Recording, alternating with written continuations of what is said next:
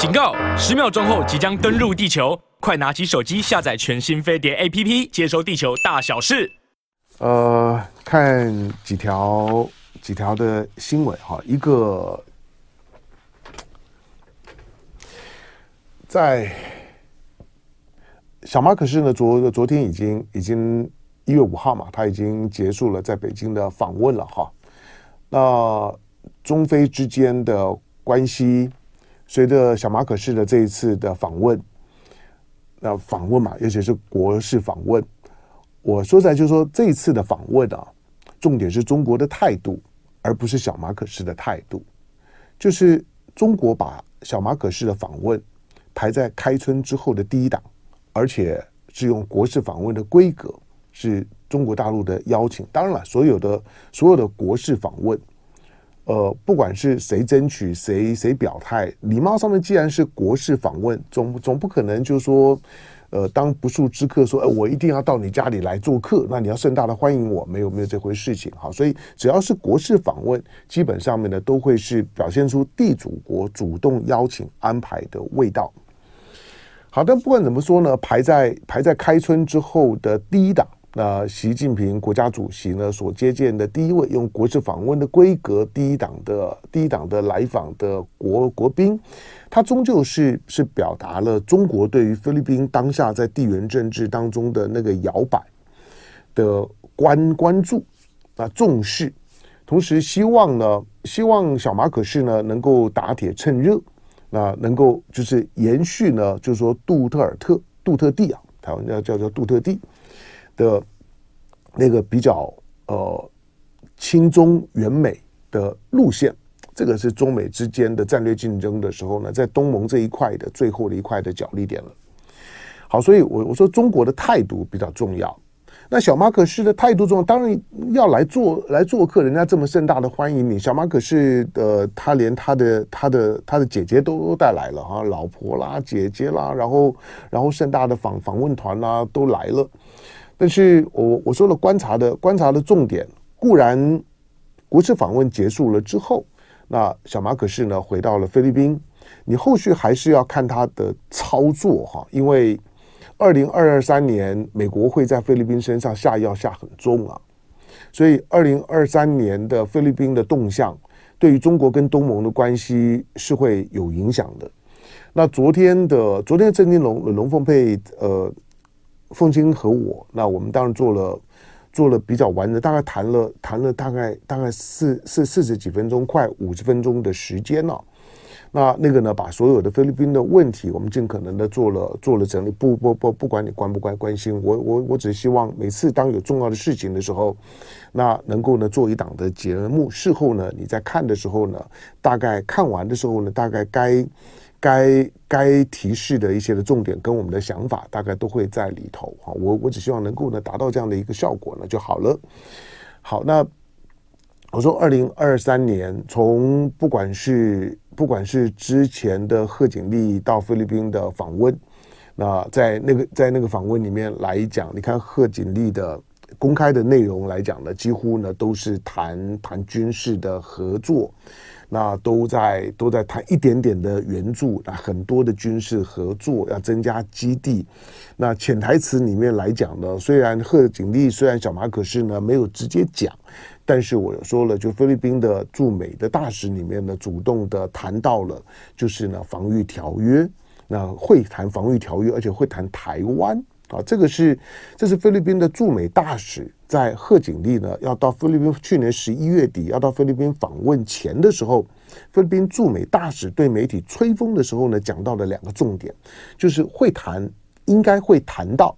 他他说应该会应该会谈到台湾问题，应该会谈到防御条约。那这两件事情对中国来讲，那就不是不是普通的敏感了哈，那个是红线了。好，那呃，台湾是红线啊。防御条约虽然不见是红线，但是防御条约，那他他就是跟跟跟中国的同样的李李克强总理在去年的十一月哈，在东盟峰会的之后呢，跟东盟国家里面呢，呃，所所所祝福好了一个祝语，就是希望呢，在二零二三年的时候呢，中国和东盟之间的南海行为准则，啊希望二零二三年能搞定。所以美国想要搞定呢美菲的防御条约，希望呢把菲律宾呢拖进那台湾有事的范畴里面。那但是中国呢在积极推动的是呢南海行为准则，所以二零二三年会是一个中国视角的南海行为准则，希望在南海缔造一个中国跟东盟的大和平。的这样的一个一个逻辑，跟美国想要在菲律宾身身上借着菲律宾呢继续在南海呢搞事儿的那个，就是说一个军事同盟，以及呢把台湾问题呢再扩大，借着菲律宾的这个这个平台，把台湾有有事台湾问题拖进东盟的框架里面。美国的盘算呢大概是这个样子。好，所以我说这一次当中国当开春了之后啊，用这种的规格去去。去接待马可仕的时候，那马可仕受不受用，那就看就看这一这一这一招了哈。就是如果如果中国做到这样，那小小马可仕呢仍然嗯没有办法捕捉到呢中国的善意或者或者中国的期待。那接下去的中中非关系还是会有很多的波折的哈。那毕竟呢，菲律宾虽然是东盟第二大人口第二大的国家，可是它的经济发展的势头基本上面还是看好的啦。因为整个的东盟呢是往上走的，跟中国的关系嘛。可是我是说，在在东盟里面这十国在排序的时候呢，菲律宾呢是是排在呢中中段班、中后段班。菲律宾呢是排排不到前段班的，前段班呢还还还是马越南啦、马来西亚啦、泰泰国啦。汶莱啦，新加坡啦，这些呢是在呢前段班，所以呢菲律宾呢大概是是排在呢中中段班，那比后段当然比后段班啦，比比缅甸啦，比呃柬柬埔寨啦，或者说是老挝啦，这些呢算算是东盟的后段班。好，那但是嗯。东盟的后后段班的老挝跟柬埔寨，二零二二三年呢是看好的哈，所以菲律宾作为一个一个海岛国，那作为这地球上第二大的群岛国，那美国的第一岛链，美国的殖民地哈，所以菲律宾接下去的看点呢，就看就看二零二三年的菲律宾在这两者之间如何做选择。当然，他不可能完全以小马可斯的背景来讲，不可能完完全的背离背离美国。我认为他办不到，我认为他周围的周围的人。脉，那以及以及他过去的就是说呢，马可仕家族呢，跟跟跟菲律宾的既得利益集团的那个很难以切割的关系，你要他你要他像杜特地一样，杜特尔特一样啊，跟美国的关系呢这么的决绝，我认为是不可能的，千万不要这样想。但是小马可仕家族能不能够意识到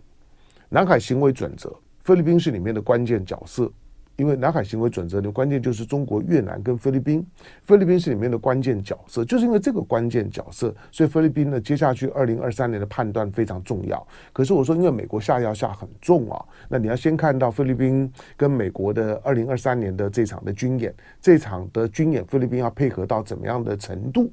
这个是小马可是接下去看他要怎么样去处理，那军方的压力呢是很是很大的。那习近平在接待小马可是的时候呢，其实习近平呢，当然这个是这是呢，中国共产党呢在在接待外宾的时候啊，呃，很会很会运用的那种呃感情的营造。好，所以那些习近平呢就主动谈到了说。嗯，你不是第一次来中国啊！你在一九七四年的时候，一九七四年你就已经跟着妈妈，你就已经来到了中国的中国访问了。那那个时候呢，还留下了一张的照片。那张的那张的照片，我们就昨天稍微秀一下了。我网络上或或许你也可以找得到。那那时候呢，毛泽东已经到了晚年。但是呢，那个时候的伊美代，哇，那个手那样子挽着搀着毛泽东啊，然后，然后呢，另外另外一边呢是小小马可是，那个很腼腆的笑。所以呢，中国大陆说你是在世的领导人里面唯一见过。昨天才吃叶黄。台湾人看菲律宾有种是什么意意思？嗯，没有，我我尽可能就就就就是。持持平而而而论啦，我我我我我有时候也很怕，就是说大陆的很多的新闻啊，我我倒觉得大陆的大陆的新闻假假新闻很很少，不像台台湾了、啊。台湾假新闻很多、啊，判判读有时候呢，真的需要一些技巧跟脉络。但是大陆的新闻，你们就是有时候会会避重就轻，然后那个避重就就轻，有的时候会会过过度的淡化美化，那或者或者嗯，基本上面把一件事情呢，就是谈的。谈的留尾巴，那这个是大陆的政治性新闻当中来讲的最最困难的部部分。当然，如果事不关大陆的时候，哇，那个谈的稀里哗啦的都无所谓。但是跟大陆有关的时候呢，往往呢这个时候就就需要一些功课准备了哈。所以，呃，你你看到这些新闻的时候，跟大陆有关的新闻的时候啊，有时候当然了，我觉得大陆朋友这方面的训练大概都还不错了。好，那的 A I I A I A 说呢，龙哥好多人家办丧事都是老人，我看到一个村呢，同时三四家吹鼓手呢都不好找了。啊、会啦，就是你你你这样你这样讲，我听了也很难过哈。呃，不过在我也我也我也想过，就是说。那以以中国大陆经过了三年的风控，那尤尤其当全球的经济呢都不理想，那中国的中国因为在封控期间的时候，你想习习近平将近三年了，三十几个月都没有出门，也没有见外宾，那个呢，他甚至于对中国的外交、大国政治影响都很大。你想到这一层的时候啊，那你觉得面对到面对到 Omicron，那中国还能够做怎么样的选择？对，他不可能不可能没有这种的所谓的死亡，尤其是高龄长者。当然也不是高龄长者就一定怎么样，这跟他的体质、身体状况呢是有关的啊。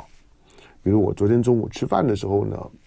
碰到一位我们的飞碟早餐的听众。哎，我我看到时候吓一跳啊，他蹦蹦跳跳啊，跑来跑来跟我跟我打打招呼啊。那身身身材很纤细啊，然后呢穿的呢穿的不不只是很得体啊，穿的就是 well dressed。那呃戴着墨镜啊，头的头发啦，这发发发髻啊也是梳的整整齐齐、漂漂亮亮的啊。那个兴高兴高的踩雷了，蹦蹦跳跳的跑来，那跟我呢打招呼啊，说是我们飞碟早餐的听众啊。他九十六岁呀，九十六岁啊，那个那不只是蹦蹦跳跳的，让我觉得非常的惊讶。那个耳聪目明啊，呃，讲到讲到飞碟早餐，我在跟大家这样子聊天哈拉的内容的时候，他的他的这家人在远远的远远远的跟我讲说，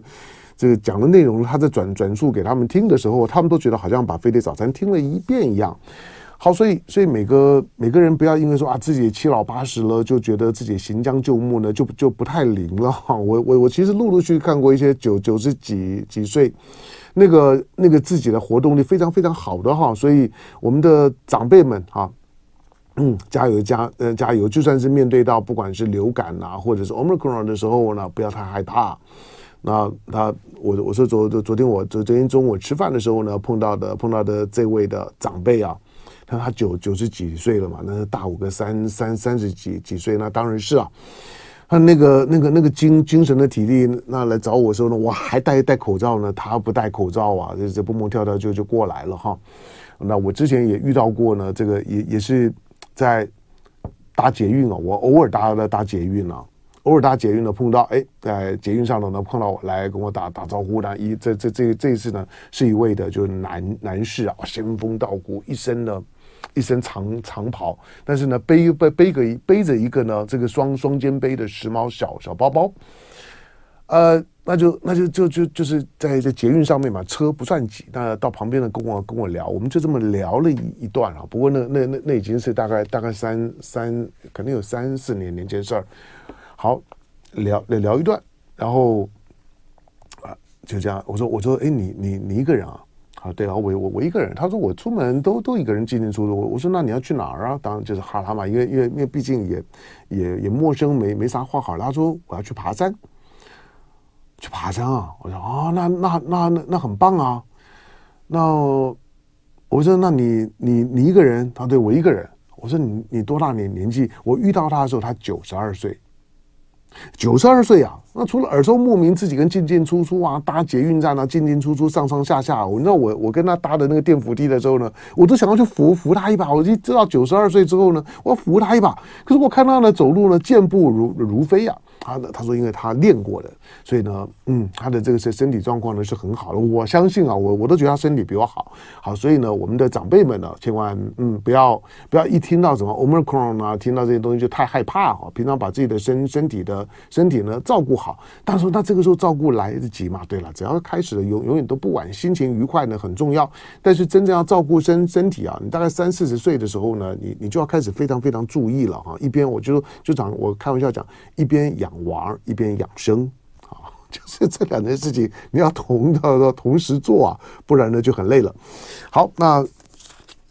刚刚刚讲的是呢，是是呢这一次的中中菲呢这一次的嗯国事访问啊，可以留意一下，因为这跟台湾呢是有关的。那不管是不管是美菲的防御条约，美国要把菲律宾呢拖进台湾有事、菲律宾有事的框架里面。就算呢是中方现在在在和东盟积极在在推动的南海行为准则，跟台湾也是密切相关了。台湾毕竟呢在南海里面呢，有东东沙还有南沙最大的天然的太平岛，那有这两个岛，那还有一个中洲礁。当过过去还有敦敦谦沙沙洲，甚至中业岛等等这些早期的时候呢，都都是国民的政府呢在在控制在管理的，但是慢慢就失去了，好，那的背景就不说了哈。我说，因此呢，不管是不管是菲律宾如果跟美国真的谈防御协定、防御条约，或者是呢今年呢如果谈谈定了南海行为准则，它跟台湾都有很大的关联。所以台湾呢，还还是要呢关注呢这件事情。好，再来看呢，俄乌战战争啊，俄乌战战争呢，昨呃昨天除了除了除了就是说呢，跨年的时候呢，那俄罗斯呢在顿巴斯地区的一个新训中心啊，本来是个职业学校啊，但是俄罗斯看起来是把征调作为一个新训中中心，所以里面的很多呢都是很年轻啊，在在在带带训的带训的新兵，但是。因为，因为就是说呢，坐标铺路了之后呢，被被乌克兰的海马斯呢给轰了，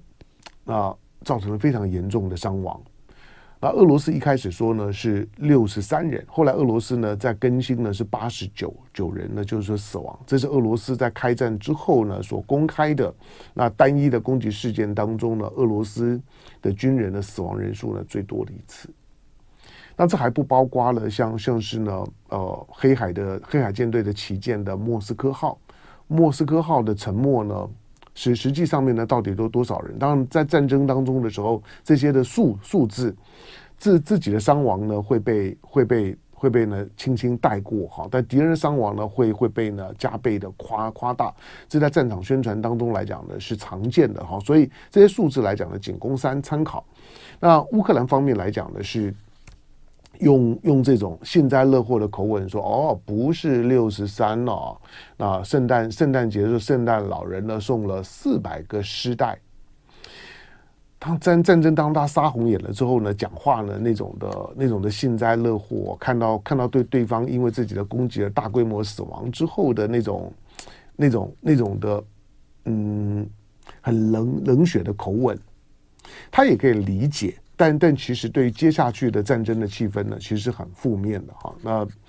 大家在看的就是说，俄罗斯有没有报复的能力？那会会怎么样去报复呢？这一次呢，在战场当中呢，近乎屠杀，因为因为他不是在战场的第一线，在交战的过程当中的死亡，在战场当中的第一线呢，如果如果是呢战车的互轰啦，火箭炮的互轰啦，或者是呢，或者是这个。